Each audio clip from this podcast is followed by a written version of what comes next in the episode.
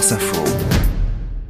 Bonjour Clément Viktorovitch. Bonjour. Comme chaque dimanche, avec vous, on lit entre les lignes de l'actualité et des discours politiques. Vous revenez aujourd'hui sur une expression qu'on entend beaucoup ces dernières années, l'arc républicain. Gabriel Attal a dit cette semaine qu'il ne souhaite plus employer ces mots, ce vocabulaire. Pourtant, cette expression a un sens bien précis, selon vous, mais pas forcément celui qu'on croit.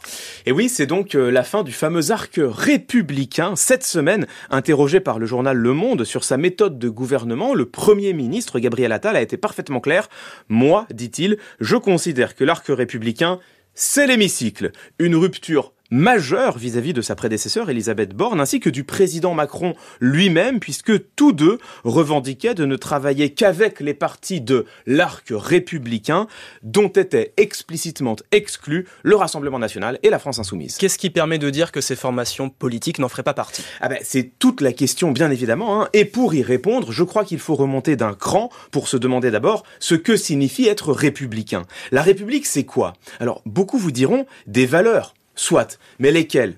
Liberté, égalité, fraternité, de toute évidence, ce sont celles que nous avons gravées sur le fronton de toutes nos mairies, mais la liberté, dans quelles limites? L'égalité, jusqu'à quel point? La fraternité, envers qui? C'est ici que s'arrête, on le voit bien, le consensus et que commence autre chose, la politique. Définir la République par ses valeurs, c'est philosophiquement fécond, mais cela n'apporte aucune réponse, on n'en retire que davantage de questions. À partir de là, la seule définition consensuelle possible de la République, c'est une définition juridique. La République, c'est un ensemble de règles et d'institutions auxquelles nous acceptons de nous soumettre. Ceux qui s'inscrivent au sein des lois de la République sont républicains. Dire autre chose que cela, ce serait faire de la République une terre de controverse, alors qu'elle devrait être un trésor commun. Et dans le cas du gouvernement alors? Eh bien précisément, je crains qu'Emmanuel Macron et Elisabeth Borne aient à l'époque allègrement franchi cette frontière, notamment à l'égard de la France insoumise. La liste des griefs portés à l'encontre des députés LFI était longue comme le bras. Ils ne respecteraient pas la laïcité, chercheraient à discréditer la police, pratiqueraient l'anti-parlementarisme et j'en passe. Le seul problème, c'est que ces critiques sont politiques. Comprenez-moi bien.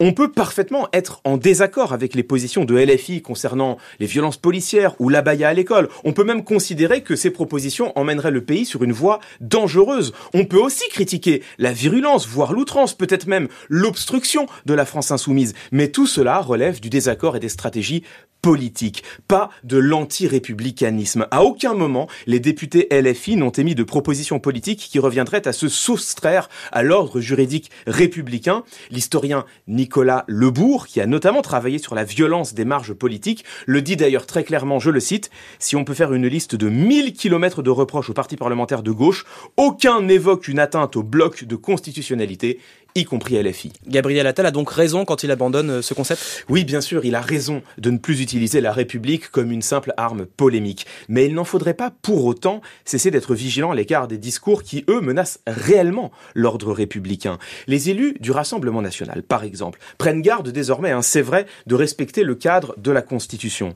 Certaines de leurs propositions, en particulier la préférence nationale, pourraient bien néanmoins constituer une infraction au principe d'égalité des citoyens devant la loi.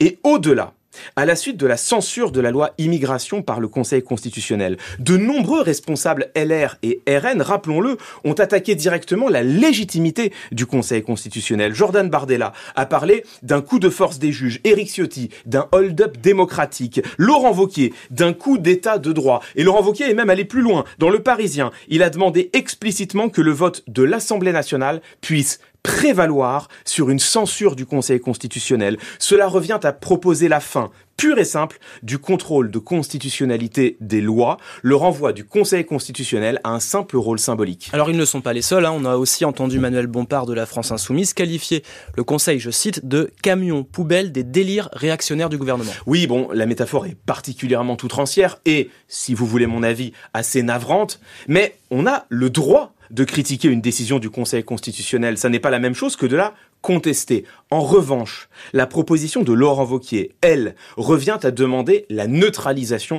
du Conseil constitutionnel. Je vous rappelle que c'est notre Constitution qui, en définitive, garantit les droits fondamentaux des citoyennes et des citoyens. Proposer que le vote de la représentation nationale puisse prévaloir sur une censure du Conseil, c'est ouvrir la voie au fait que le Parlement puisse décider d'enfreindre une partie de nos droits et libertés. Dans un tel régime, plus rien ne pourrait empêcher, si elle le désire, la majorité d'opprimer les minorités. Voilà ce qu'implique la proposition de Laurent Vauquier, soutenue par une partie des républicains et, à mots certes couverts, par certains membres du Rassemblement national. Chercher à s'affranchir des droits fondamentaux, garantis depuis le premier jour par la République française, ça, oui, c'est par définition s'extraire de l'arc républicain.